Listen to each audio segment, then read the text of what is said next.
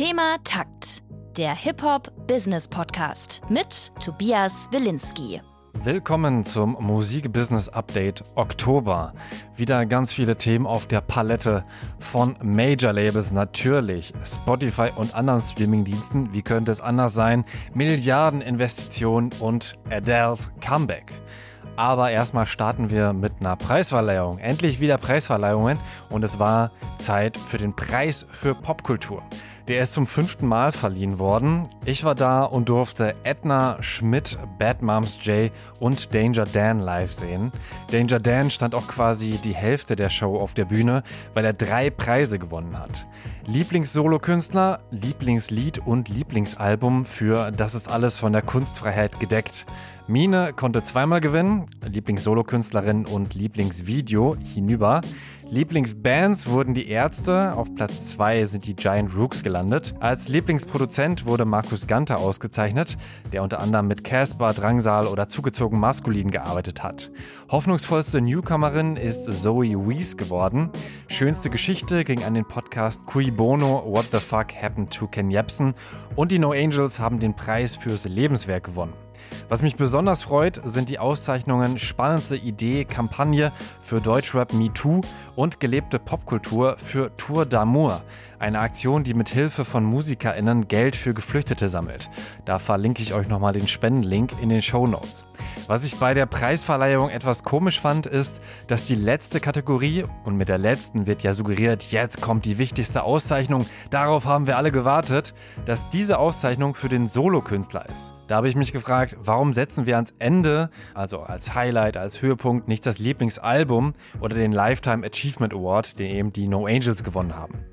Ich sage wir, weil ich auch Mitglied beim Verein für Popkultur bin, werde ich also nochmal ansprechen. Studie zur Gleichberechtigung und Geschlechtervielfalt in der deutschen Musikindustrie. In der Thematakt Reeperbahn Festival Folge hat CEO Alexander Schulz schon über die Key Change Studie gesprochen. Ich verlinke sie auch in den Show Notes und stelle jetzt nur ein paar Punkte vor. Die Studie kommt zu folgenden Ergebnissen. Die Chancengleichheit in der Musikindustrie nehmen Männer positiver wahr als Frauen. Die knappe Mehrheit der TeilnehmerInnen sagt aber, dass sich die Chancengleichheit in den letzten fünf Jahren deutlich verbessert hat. Fast jede der befragten Frauen hat in der Musikwirtschaft schon diskriminierende Erfahrungen erlebt. Beim Musikkonsum achtet nur jede fünfte Person aufs Geschlecht, also auf Abwechslung, ob sie auch mal eine weibliche oder abinäre Person hört. Bei 16- bis 29-Jährigen spielt das schon eine größere Rolle. Geschlechtervielfalt wird in den nächsten Jahren also mehr in den Fokus der Industrie rücken. Die Keychain-Studie sieht drei Herausforderungen. Erstens Vorurteile. Männer werden häufig Eigenschaften zugeschrieben, die in der Branche für Erfolg stehen, Frauen mit schwächeren Attributen assoziiert und häufig auf ihr Aussehen reduziert. Zweitens männliche Netzwerke. Netzwerke sind in der Musikindustrie extrem wichtig.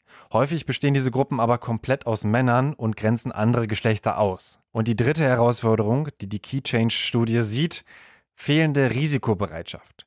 Die Musikindustrie ist mit großen Risiken verbunden. Man investiert ja in Personen, Persönlichkeiten, Artists. Ist so ein bisschen wie bei Aktien. Man weiß halt nicht, was passiert, aber es ist auf jeden Fall ein großes Risiko, wenn man da eben viel Geld investiert. Das fördert aber risikoscheues Denken aller, das haben wir doch immer schon so gemacht, also machen wir es jetzt auch weiterhin so und sorgt eben dafür, dass die Strukturen, so wie sie jetzt sind, häufig männlich geprägt, ebenso bleiben. Zum Thema, Stephanie Kim startet bei Warner Music Central Europe. Sie leitet bei der Warner den neu geschaffenen Bereich Corporate Communication, Diversity, Equity and Inclusion. Stärkt also Diversität, Gleichberechtigung und Inklusion. Steffi Kim kennt ihr vielleicht schon aus Thema Takt Folge 55. Das ist auf jeden Fall eine meiner Lieblingsfolgen. Hier ein Ausschnitt. Die Verfügbarkeit des Wissens war noch nie so groß wie jetzt zu recherchieren war noch nie einfacher als jetzt. Wir, wir leben ja nicht in einem diktatorischen Staat, wo das Internet unterbunden ist, sondern wir finden alles. Wir finden sogar viel, viel mehr, als wir eigentlich brauchen. Und daraus kann man doch auch etwas Neues schöpfen und sich inspirieren lassen. Und mir fehlt einfach so dieses, dieses Inspirierende, dieses mutige, Dinge anders zu machen oder auch Haltung zu zeigen oder auch mal ähm, Wert auf ein gut funktionierendes Wertesystem zu legen. Die Menschen sind einfach viel zu sehr damit beschäftigt, ihren eigenen Arsch zu retten anstatt an das Kollektiv zu denken. Im Interview hatte Steffi Kim alte Strukturen bei Major Labels kritisiert. Worüber ich mich jetzt freue, Steffi kritisiert nicht nur, sondern sie macht und ist jetzt in einer Position, in der sie ein Major-Label verändern kann, was sich hoffentlich auch auf die gesamte Musikindustrie auswirken kann. Wir bleiben bei der Warner Music Group. Die arbeitet jetzt als erstes Major-Label mit dem Livestreaming-Portal Twitch zusammen. Es soll Behind-the-Scenes und exklusive Streams von Warner-KünstlerInnen geben, aber auch eigene Shows.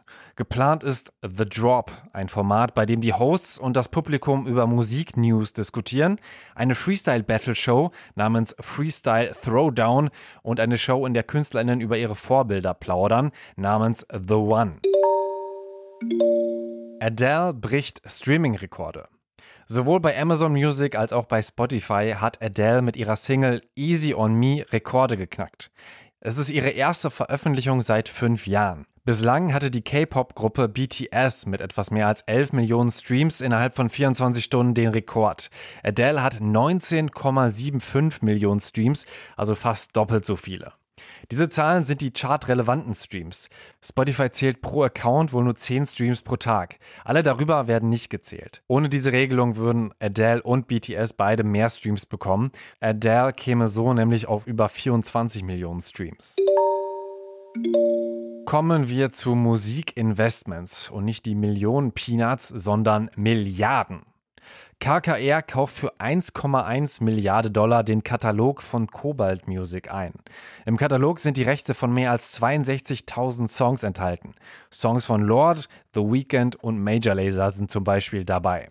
KKR hat Anfang des Jahres angekündigt, auch mit BMG zusammenzuarbeiten, um ordentlich Musikrechte zu kaufen. BMG war an diesem Deal aber nicht beteiligt. Der Hypnosis Song Fund ist ein Fonds, der massig Musikrechte einkauft.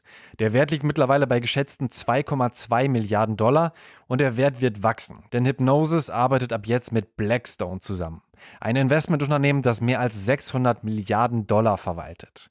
Eine Milliarde Dollar investiert Blackstone jetzt in Hypnosis. Aber das ist erst der Anfang, meint Quasim Abbas von Blackstone im Interview mit Music Business Worldwide. Im selben Interview sagt Hypnosis-Chef Merck Mercuriadis, dass er sich bislang 40 Prozent seiner Zeit darum kümmern musste, Geld zu sammeln, um eben Musikrechte zu kaufen. Jetzt kann er sich darum kümmern, diese Assets gut zu managen, also möglichst viel Geld zu erzielen. Außerdem möchte er eine Songwriter-Gilde etablieren. Das wird gerade mit Blackstone als Partner einfacher, meint Mercuriadis. Und diese Songwriter-Gilde braucht es wahrscheinlich auch. Spotify und andere Streaming-Dienste wollen SongwriterInnen weniger Geld zahlen. Krasser noch, sie schlagen in den USA den niedrigsten Lizenzgebührensatz aller Zeiten vor. In den USA wurde das Urheberrechtsgesetz, aka Copyright Act, schon mehrfach erneuert. Spotify, Apple, Amazon, Pandora und Google haben jetzt dem US Copyright Royalty Board vorgeschlagen, welche Quote sie zwischen 2023 und 2027 gerne an Songwriter zahlen würden. Das machen sie alle fünf Jahre. Der Musikverlegerverband NMPA will natürlich möglichst hohe Sätze erzielen. NMPA-Chef David Israelete hat schon vor der offiziellen Bekanntgabe verraten, dass die Streamingdienste weniger zahlen wollen als jemals zuvor. Ihn überrascht das aber nicht, weil sie immer noch die Vereinbarung von 2018 anfechten. 2018 wurde entschieden, dass der Satz für Songwriter von 10,5 auf 15,1 Prozent steigen soll und Israelete wünscht sich jetzt demnächst eine Steigerung auf 20 Prozent. Die Steigerung von knapp 10 auf 15 Prozent war damals die größte Steigerung in der Geschichte. Israelite dazu, wenn ihr das nächste Mal eine Werbung von einem Streaming-Service seht, der behauptet, sich für Songwriter einzusetzen, erinnert euch daran, dass die Handlungen mehr aussagen als leere Gesten.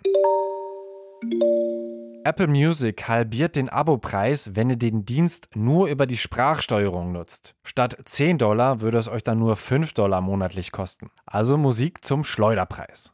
Allerdings fallen Premium-Dienste wie 3D oder Lossless Audio, Songtexte und die Suche an der Tastatur weg.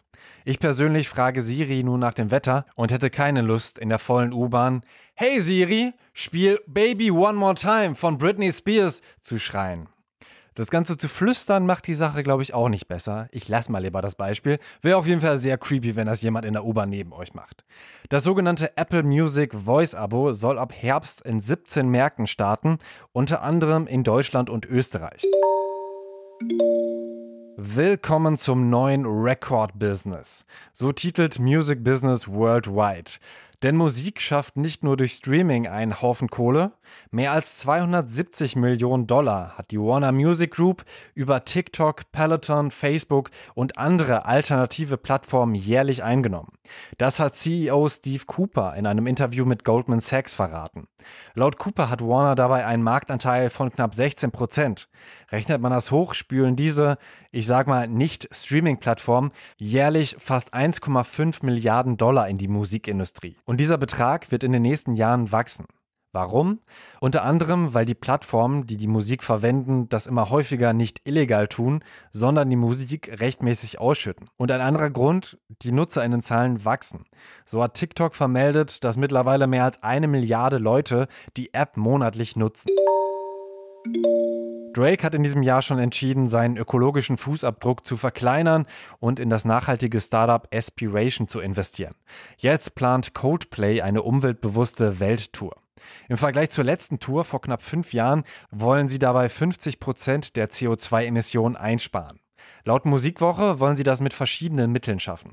Einer wiederaufladbaren Showbatterie, kostenlosen Trinkwasser, um Plastikflaschen zu vermeiden, einem gepflanzten Baum pro Ticket und 10% der Einnahmen möchte Coldplay an Umwelt- und Sozialprojekte spenden. Außerdem will die Band die Tour nutzen, um sie auszuwerten und der Live-Musikbranche Infos zur Verfügung stellen. Dabei arbeiten sie auch mit ExpertInnen zusammen. Dope Class heißt ein neues Projekt von Sony Music. Mit dem Projekt möchte die Sony Klassik und Hip-Hop-Kultur verbinden. Bislang haben Singer-Songwriterin Alexa Feser, Credibil, Marjan und Zero mit den Producern Alexis Troy, Hitnappers und Killian und Joe Songs aufgenommen. Alle Songs samplen Klassikstücke. Ein richtig krasser Song ist Lacrimosa von Marjan und Tiny. Findet ihr auch in der Spotify-Playlist Thematakt, die Playlist zum Podcast. Das Label von Summer Jam namens OG Scorpion Gang arbeitet jetzt mit Sony Music zusammen.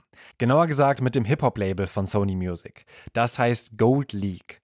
Nicht zu verwechseln mit Goldman Music, das ist das Label von Chata. Bis jetzt hat Summer Jam insgesamt sechs Artists auf seinem Label. Im November soll eine Label-EP erscheinen. Spotify und Shopify, was für ein schöner Reim. Auf Spotify Artist Profilen gibt schon ein paar Integrationen. Ihr könnt Spenden sammeln per PayPal und Konzerte per Ticketmaster oder Songkick aufs Profil packen. Merchandise konntet ihr auch schon ins Profil einpflegen, wenn ihr merchbar.com genutzt habt. In Zukunft könnt ihr dafür auch Shopify nutzen. Momentan allerdings noch nicht in Deutschland. Alexander Schröder ist Host vom Redfield Podcast, ein Musikbusiness-Podcast, den ich euch sehr ans Herz lege und Inhaber von Redfield Records. Er beschäftigt sich also schon seit vielen Jahren mit Merchandising. Ich habe ihn gefragt, wie er die Kooperation einschätzt. Die Audio-Streaming-Plattform kooperiert mit einer der größten Shop-Anbieter der Welt. Das bedeutet im Grunde genommen, dass äh, jetzt angekündigt wird, dass jeder Künstler, jede Künstlerin, die einen Shopify-Shop hat, in der Lage sein soll, zukünftig Merchandise oder Produkte auf Shopify erscheinen zu lassen und zwar unter dem Tab Merch. Das ist jetzt auch schon möglich und wenn man mal genau hinguckt, da gibt es immer nur drei Möglichkeiten, also drei Produkte werden dort angeboten bei einigen Künstlern. Das funktioniert aktuell ähnlich, nur mit dem Umweg über den Shop über den Anbieter Merchbar. Das im Grunde ein Gemischtwarenladen meines Erachtens, wo einfach die Angebote von Shopify, die angeschlossenen Angebote von Shopify gespiegelt werden von den jeweiligen Shops. Wenn man dort bestellt, bestellt man nicht quasi bei einem Anbieter, sondern bei jeweils dem Shop, der das gerade anbietet. Hat zumindest den einzigen Vorteil noch, dass es auch über YouTube ähm, einsehbar ist und möglich ist. Ansonsten meine Erfahrung mit Merchbar ist relativ schlecht. Also wie gesagt, ein ziemlicher Gemischtwarenladen, Kundenservice in Richtung Händler und ähm, in dem Fall auch Künstlerinnen und Künstler sehr schlecht. Es gibt irgendwie kein richtiges ähm, kein richtiges Admin, wo man sich da mal umschauen kann, wo man Rechnungen hinterlegt hat und so weiter. Das läuft alles per E-Mail und äh, relativ unpersönlich. Da bin ich eigentlich gar nicht mit zufrieden. Was wir natürlich sehen, ist, dass Verkäufe darüber generiert werden, vor allen Dingen im Ausland. Ob das jetzt äh, obsolet ist zukünftig oder ob das so weiter bestehen wird, dazu hat sich meines Erachtens Spotify noch nicht so richtig geäußert. Äh, was auch gesagt wird, ist, ähm, dass man das jetzt wohl schon einrichten kann. Ähm, zu dem Zeitpunkt, wo ich jetzt ähm, das hier einspreche, ist es allerdings so, dass es nur sichtbar sein wird, diese Kombination Shopify, Spotify, dass dort nur die Hörer in Australien, Kanada, Neuseeland, UK und äh, den USA das einsehen können. Dieses Modell vorher mit Merchbar steckt nach wie vor noch so ein bisschen in den Kinderschuhen, meines Erachtens, so in Kombination. Es gibt auch nur die Möglichkeit, erstmal drei Produkte dort erscheinen zu lassen, was vielleicht als Einstieg ganz gut ist, damit man dann weitergeleitet äh, wird auf, äh, ja, auf deinen eigenen Shop. Muss man einfach mal gucken, wie sich das dann so weiterentwickelt. Äh, schlecht ist es sicherlich nicht. Die Hörer, Hörerinnen hat man ja dann auf seinem Profil, um sie dann, äh, um ihn dann Merchandise, Tonträger zu verkaufen, macht das sicherlich total Sinn. Ich bin echt gespannt, wo da die Reise noch hingeht. Verbesserungswürdig ist es äh, sicherlich. Davon gehe ich mal aus und ich werde es mir in den nächsten Tagen mal weiter anschauen. Das war Redfield Podcast-Kollege Alexander Schröder, der mir diese Sprachnachricht am Tag der Aufzeichnung noch fertig gemacht hat. Vielen Dank nochmal dafür. Ich würde mich freuen, wenn es eine gute Merchandise-Integration bei Spotify geben würde. Habe erst letzte Woche nach Merch gesucht und finde es manchmal echt mühsam, offiziellen Merch zu finden. Wenn ihr googelt, kommen ganz schnell viele inoffizielle Ergebnisse, wie zum Beispiel Redbubble. Aber ich will ja die Artists selbst unterstützen, deswegen möchte ich natürlich offiziellen Merch kaufen. Falls ihr für Weihnachten shoppen wollt, offizielle Merch-Stores in Deutschland sind zum Beispiel EMP oder EMP, Bravado, Merch Cowboy, Impericon oder krasser Stoff. Und die letzte Meldung. Eventim nutzt jetzt einen Ticketpass, der nur auf dem Handy geöffnet werden kann. Also ihr habt dann QR-Code. Auf diese Weise soll das Verkaufen von Tickets oder eben das Hochtreiben der Ticketpreise unterbunden werden, weil die Tickets eben auch personalisiert sind. Eventim will jetzt außerdem in den USA Fuß fassen. Damit Thematakt in Deutschland Fuß fasst und bekannter wird, erzählt einer Person in eurem Freundeskreis von diesem Podcast. Teilt die Folge auch gerne auf Instagram, LinkedIn, whatever. Ihr könnt mich auch finanziell unterstützen über paypal.me slash thematakt. Vielen Dank an Freddy, Salim, Katja und Caroline. Danke an Gregory Kalala für die redaktionelle Mitarbeit. Wenn ihr über Spotify hört, sucht nach Thematakt Radio. Da hatte ich Rapper Megalo zu Gast und er hat ganz viel Musik mitgebracht, die ihn prägt, aber wir haben auch über sein Album 21 geredet. Folgt Thematakt überall, wo es Podcasts gibt und bleibt sympathisch. Mein Name ist Tobias Wilinski, danke fürs Zuhören und bis bald. Thema Takt, der Hip-Hop-Business-Podcast mit Tobias Wilinski ich habe das einfach gefeiert, dass sozusagen Rap, der nicht glatt poliert ist für die Charts und so, der aber damit funktioniert, wie Hip-Hop halt funktioniert, dass es zum Teil eben diese Melodien sich nimmt und dann daraus was macht, verkörpert für mich sozusagen diese rohe Kraft, die Rapmusik halt hat.